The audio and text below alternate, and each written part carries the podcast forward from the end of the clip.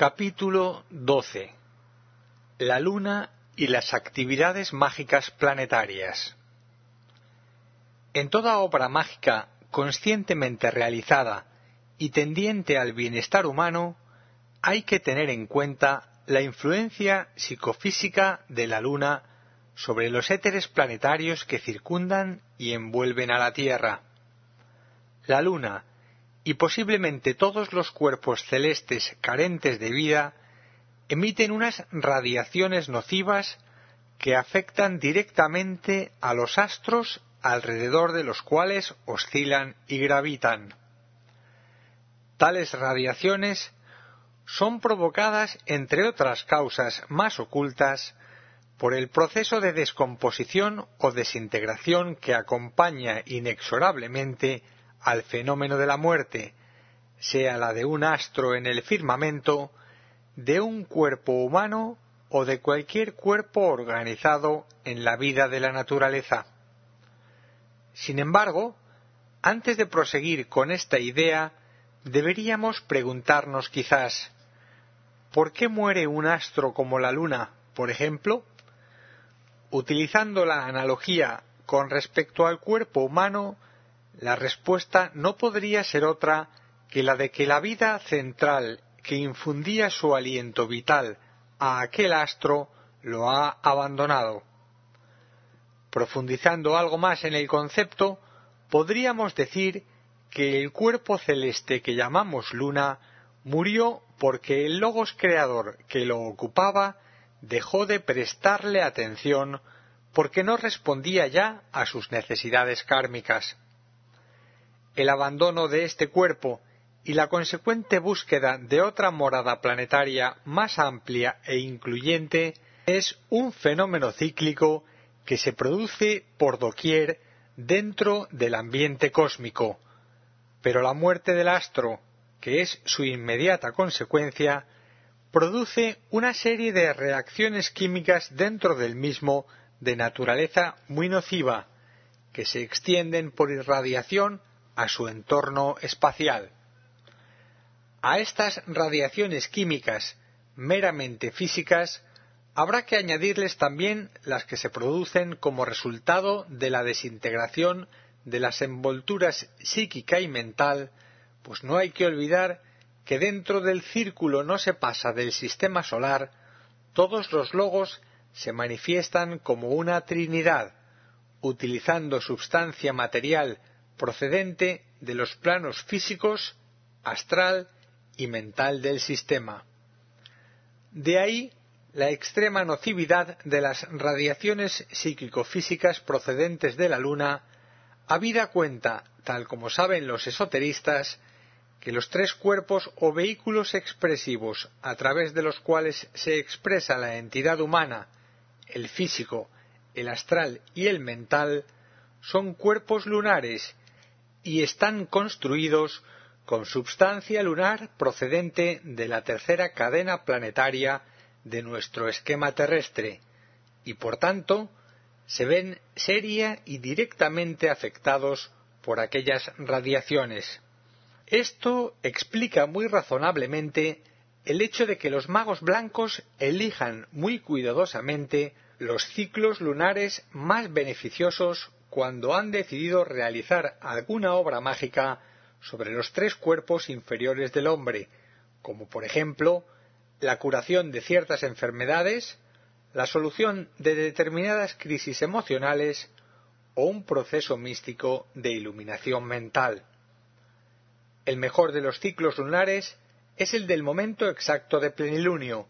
pues en el devenir del mismo la superficie de la Luna queda totalmente iluminada por los rayos del Sol, neutralizándose entonces por completo sus radiaciones negativas sobre la Tierra y estimulando con energía solar la ingente cantidad de vidas débicas lunares que contribuyen al proceso de desintegración del triple vehículo lunar. No es, pues, sin una perfecta justificación de motivos que los miembros de la Gran Fraternidad y los discípulos mundiales utilicen el ciclo lunar de máxima emergencia para realizar obras mágicas relacionadas con el enantecimiento de la conciencia de la humanidad, a través de las meditaciones grupales y de los ceremoniales mágicos realizados en sus respectivos asramas. Ahora bien, cuando esotéricamente hablando se le aconseja al discípulo espiritual utilizar la ciencia del desapego con respecto a sus vehículos de expresión en los tres mundos, está siendo alertado sobre el peligro que supone estar expuesto a las influencias negativas de la luna. El término tentación, tan profusamente utilizado en la tradición religiosa o mística, puede serle esgrimido como una saludable advertencia contra los peligros de vivir en forma descuidada, distraída o incorrecta cuando esté empleando su triple mecanismo de expresión mental, astral o físico, pues es precisamente sobre estos vehículos donde mayormente se proyecta la actividad lunar y donde son apreciadas las dificultades de realización de la actividad mágica. Podríamos afirmar, pues, con toda certeza, que el karma de la humanidad está estrechamente vinculado con el proceso de desintegración que está realizándose en el cuerpo de la Luna, pues en cierta manera la Luna es la productora de la substancia con la que fue construida la Tierra y sus grandes constructores, los pitris lunares, continúan ejerciendo su poder sobre la cadena terrestre a través de los elementales constructores y de los pequeños dioses lunares que crean todas las formas físicas, astrales y mentales en la vida de la naturaleza. Así, el cuerpo de la luna, considerada como madre de la Tierra, tal como aseguran los tratados ocultos, continuará operando todavía durante largos ciclos sobre nuestro planeta, condicionándola mágicamente en tanto se vaya desintegrando en el espacio, de acuerdo con la ley solar de restitución de la substancia material. Por este efecto mágico de expresión kármica, el cuerpo de la luna sólo será disuelto por completo al final de la séptima ronda de esta cuarta cadena planetaria. Para entonces, la Tierra se habrá convertido en un planeta sagrado, o habrá alcanzado al menos un grado de sutilidad extraordinario que le permita al logos planetario acceder a la quinta iniciación cósmica. Hablamos, naturalmente, en unos términos descriptivos basados en la más pura analogía hermética y haciendo referencia al logos creador que ocupa la forma planetaria de la Tierra, y no a esta forma en sí como cuerpo organizado, que nada sería sin el fuego del espíritu que la anima, o sea, el foat cósmico que vivifica con sus increíbles e indescriptibles radiaciones el kundalini planetario y le imprime su peculiar movimiento de rotación que es el símbolo de la vida en todo cuerpo celeste. Otra de las razones esotéricas de carácter eminentemente práctico a tener en cuenta en nuestras investigaciones esotéricas sobre la magia es reconocer que la aplicación inteligente de la ciencia del desapego en los tres mundos del esfuerzo humano ha de acompañar constantemente a la actividad mágica y es el factor trascendental que ha de acelerar el proceso de desintegración del astro lunar y debilitar gradualmente así las nocivas radiaciones que surgen del mismo. El proceso de desintegración de un astro muerto está regido por las mismas leyes cíclicas que regulan la descomposición del cuerpo humano desprovisto de su esencia vital. Pero por encima de estas leyes cíclicas que están relacionadas con el lento proceso de destrucción de las formas, hay las leyes superiores del espíritu que pueden acelerar a extremos inauditos el proceso de descomposición material de los cuerpos carentes de vida. Para el cuerpo físico, el sistema de cremación es el más rápido y adecuado, pero para acelerar el proceso de desintegración del cuerpo de la Luna se precisa otra clase de fuego, el de la determinación espiritual, o sea, el de la utilización del fuego de la voluntad espiritual a escala planetaria. Pero ese tipo de fuego está solamente al alcance de los grandes iniciados de la jerarquía espiritual del planeta y a un grado menor por los discípulos espirituales del mundo, colaborando todos ellos en las intenciones del Logos planetario, quien por razones obvias está directamente implicado en el proceso de desintegración de la Luna, la cual forma parte inseparable de su equipo kármico en virtud de la estrecha vinculación existente entre la tercera cadena lunar y la cuarta cadena terrestre. Con la desintegración de nuestro satélite, con la eliminación de este molesto acompañante en la ruta de los cielos, se abriría una nueva era de grandes e inexplicables conquistas espaciales y técnicas. Al igual que sucede con los grandes cuerpos celestes, la desintegración de la masa molecular de la Luna podría ser acelerada si todos los hombres de la Tierra optasen por la ley del desapego, lo cual debilitaría la fuerza gravitatoria de la Luna a extremos realmente insospechados. Grandes y fecundos resultados podrían obtenerse también si los aspirantes y los discípulos espirituales del mundo trabajasen ardua e inteligentemente para mantener sus cuerpos lunares bajo la supervisión solar y acelerasen el proceso espiritual de sus vidas que lleva a la iniciación. La iniciación produce una actividad ígnea que consume las escorias lunares, unos resultados que vienen siendo observados en el planeta a partir de la era Atlante, cuando en virtud de ciertas disposiciones solares se le abrió al reino humano la posibilidad de acelerar su desarrollo espiritual mediante aquellas técnicas de fuego que ocultamente llamamos proceso iniciático. Para el discípulo en entrenamiento espiritual en algunas ramas de la jerarquía, hay la opción inevitable de dos tipos de fuego que puede utilizar para purificar sus cuerpos inferiores y para lograr plena independencia de las energías negativas procedentes de los espacios extraplanetarios. A. El fuego de la determinación espiritual, que ha de liberarle del yugo de la forma material mediante el sistemático control de los tres elementales constructores de sus cuerpos físico, astral y mental,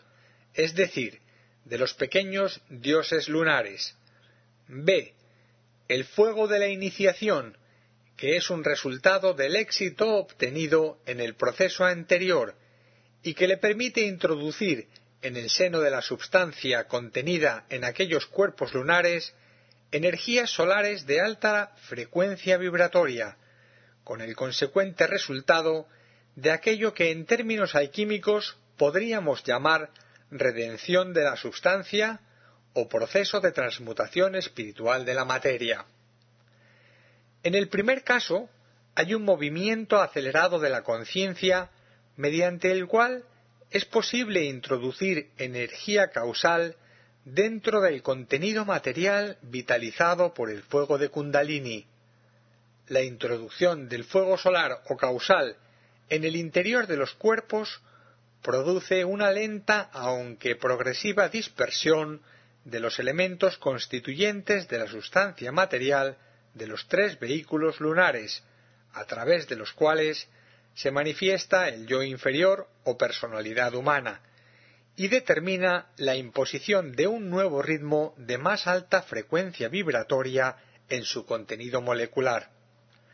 Hay que recordar al respecto que los tres señores lunares que rigen la substancia de los cuerpos físico, astral y mental son la analogía en los tres mundos de expresión humana de los tres grandes arcángeles o majadevas que rigen los tres planos inferiores del sistema solar, Veamos esta analogía. A. Llama, regente del plano físico y señor del aspecto sólido en la vida de la naturaleza. Está relacionado con el elemental constructor del cuerpo físico. B. Varuna, regente del plano astral y señor de las aguas, rige el elemental constructor del cuerpo astral. C. Agni, regente del plano mental y señor del fuego, relacionado con el elemental constructor del cuerpo mental. Su ley, su voluntad y su propósito a los tres grandes arcángeles, quienes son los constructores de los tres planos o de los tres cuerpos inferiores a través de los cuales se manifiestan las regiones kármicas, si podemos decirlo así, de su universo. El ser humano, reflejo del logos divino, impone su ley, su voluntad y su propósito a los tres elementales constructores de sus cuerpos de expresión kármica, los cuales han de obedecer lógicamente el ritmo que les marca el yo espiritual morador de la forma, y dependen en todo momento de la evolución o desarrollo espiritual de este yo en encarnación física. El primero de los grandes efectos registrados por la imposición del ritmo de la determinación espiritual sobre el triple vehículo es el control de la mente, la cual se separa o se independiza del cuerpo astral, con la consecuente disociación de kama manas. La mente se separa del deseo. En tal caso, la mente concreta, aunque todavía discursiva o intelectual, asciende a través del antacarana o hilo de luz creado por la determinación espiritual del discípulo hacia las regiones abstractas de la mente, iluminadas por la luz de la razón pura que proyecta el plano búdico. El proceso de ascensión de la mente concreta del discípulo hacia la mente abstracta del yo superior es lógicamente lento y difícil y abarca el largo período impuesto por las disciplinas del Raja Yoga, el yoga de la mente. Lentamente, tramo a tramo, se va construyendo el puente mágico de unión entre los dos aspectos de la mente y se convierte el cuerpo mental en un todo unido, coherente y poderosamente organizado en manos del yo superior, del pensador en su propio plano. En este momento sucede algo extraordinario. La mente del discípulo, convertido en un cuerpo perfectamente organizado y sutil, se hace potentemente invocativa al dinamismo de la acción mágica y se abre como una flor a las caricias del aliento monádico proyectado sobre el plano búdico. Entra entonces en actividad el fuego de la intuición. El antacarana, o puente de arco iris de la conciencia, que hasta aquí había constituido el camino iluminado de integración de la mente, desaparece objetivamente del campo de percepción y observación del discípulo. Aparentemente deja de existir y el alma en tal estado se encuentra sola, envuelta en los hálitos del misterio y la mente inmersa en un sobrecogedor vacío. Podríamos decir que es en esta fase trascendente de la evolución humana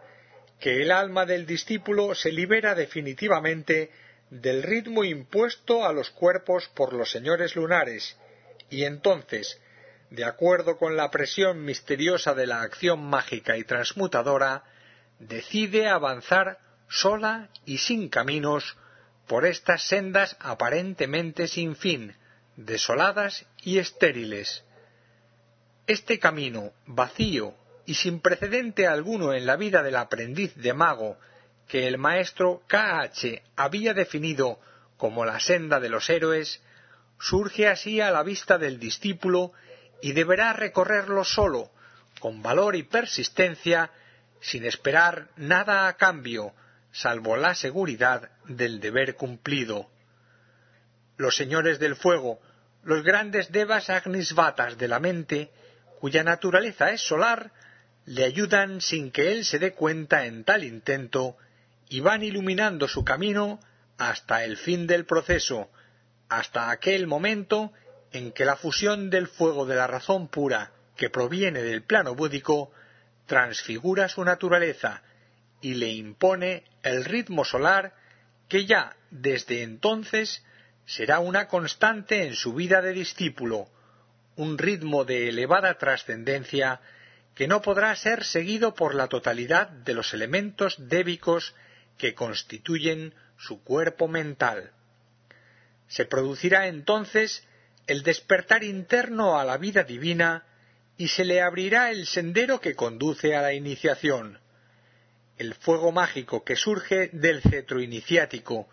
cuyo voltaje está regulado por cada tipo de iniciación, se introducirá oportunamente vía los chakras en los compuestos moleculares de los cuerpos físico, astral y mental del discípulo, efectuando en ellos grandes transformaciones. Se produce en cada uno de ellos el proceso alquímico de la transmutación, la conversión en oro espiritual de las tendencias inferiores de la personalidad, que deja de apegarse definitivamente entonces a la ley de sus vehículos. De ahí el por qué la magia y la alquimia son ciencias consubstanciales. En su armoniosa compenetración se realiza en la vida de la naturaleza humana el proceso místico de redención de la substancia. Los devas lunares, redimidos y transfigurados a fuerza de resistir la presión de las tremendas fuerzas solares que les imponen los señores de la mente iluminada, constituirán las nuevas energías que desde aquellos momentos deberá utilizar el discípulo, convertido ya en un mago blanco, en un iniciado de la gran fraternidad blanca. El período que le sigue, el proceso post-iniciático, podríamos decir, es realmente indefinible, salvo que la estatura espiritual del observador o del investigador esotérico le permita ascender conscientemente a los niveles búdicos, cosa que sólo pueden hacer los grandes iniciados. Lo único que le es permitido al observador espiritual, dotado de clarividencia superior, pero no revestido todavía de las cualidades insignes del adepto, es cifrar su atención sobre el cuerpo mental del iniciado y ver desde allí lo que ocurre en su vehículo astral, el cual, como esotéricamente se sabe,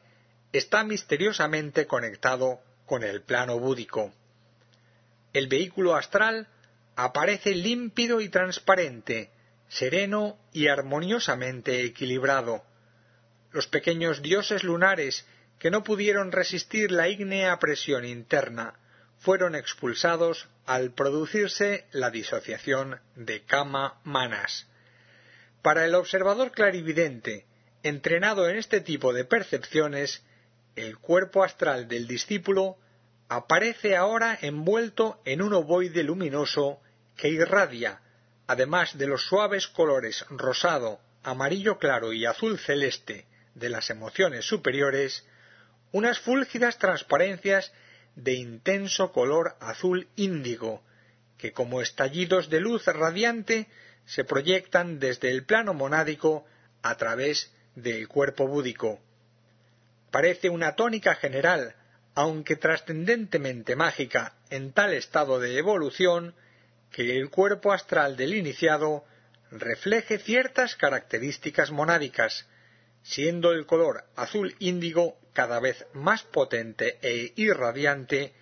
el que va definiendo este cuerpo junto con el bellísimo color amarillo claro que corresponde al plano búdico. Al llegar a la quinta iniciación, el color azul índigo que expresa la suprema jerarquía del universo pasa a formar parte integrante del aura espiritual del adepto,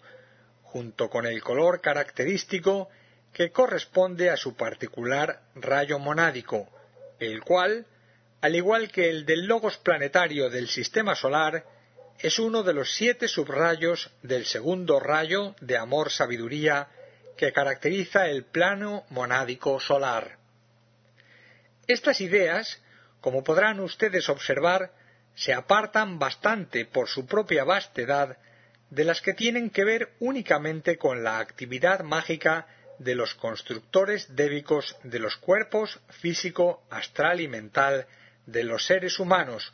con los cuales la humanidad en su conjunto se halla tan potentemente vinculada,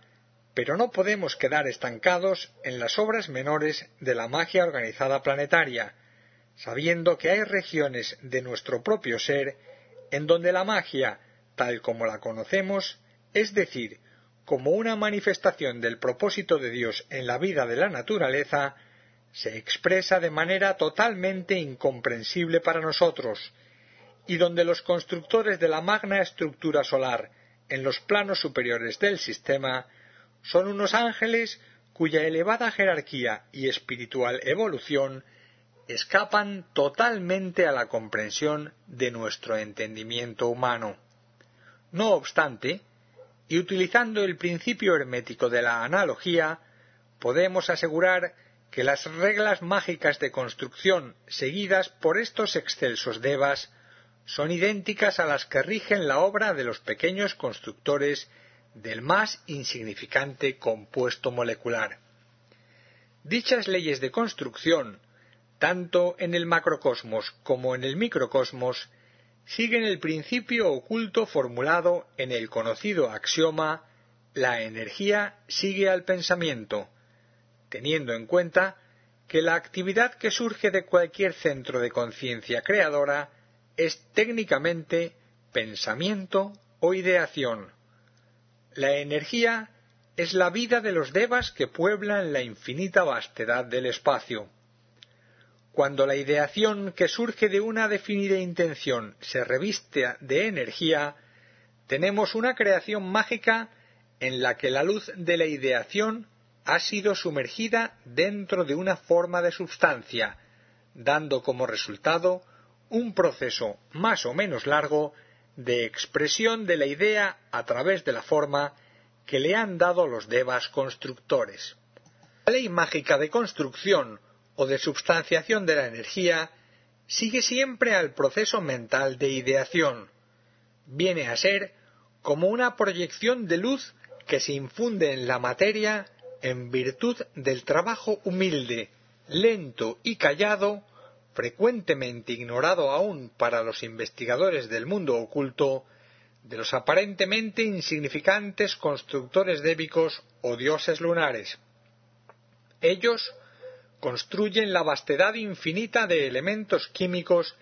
en sus variados niveles sobre los cuales se erige la soberbia estructura del sistema solar. La verdadera obra mágica comienza aquí, en este trabajo preliminar de los constructores débicos lunares,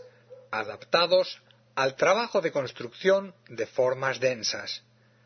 Tales devas manipulan con maravillosa pericia la energía etérica vitalizada con el prana solar, la substanciación con su propia vida y le imprimen el sello de la creación. Un átomo físico o cualquier elemento químico observado desde el ángulo oculto no es más que energía etérica procedente del cuarto subplano físico, dinamizada con energía pránica o solar y substanciada por los constructores débicos de la forma,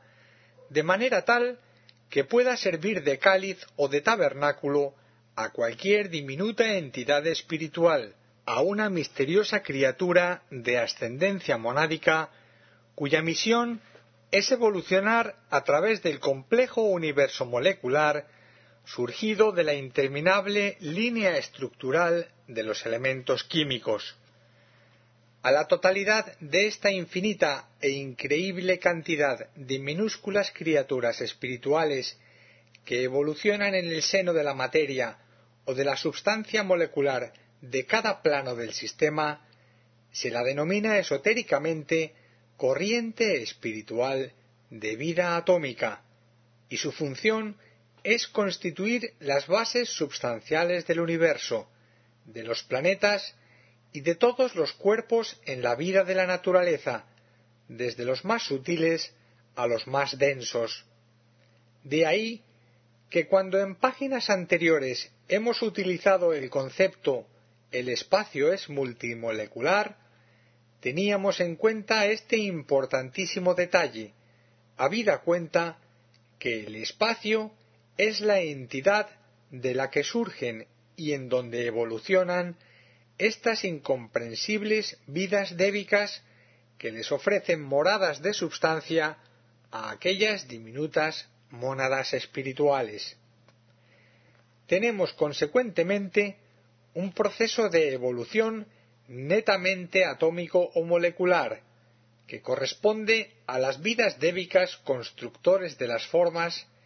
y otro proceso de evolución netamente espiritual, que corresponde a las vidas monádicas. Podríamos decir, volviendo a lo dicho al principio de este capítulo, que la luna, creadora y sustentadora de todas las formas materiales, ofrece su copiosa experiencia material procedente del primer sistema solar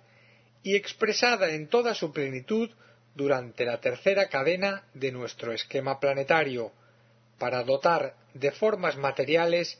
a todas las mónadas espirituales surgidas al calor de la experiencia logoica en el presente sistema solar.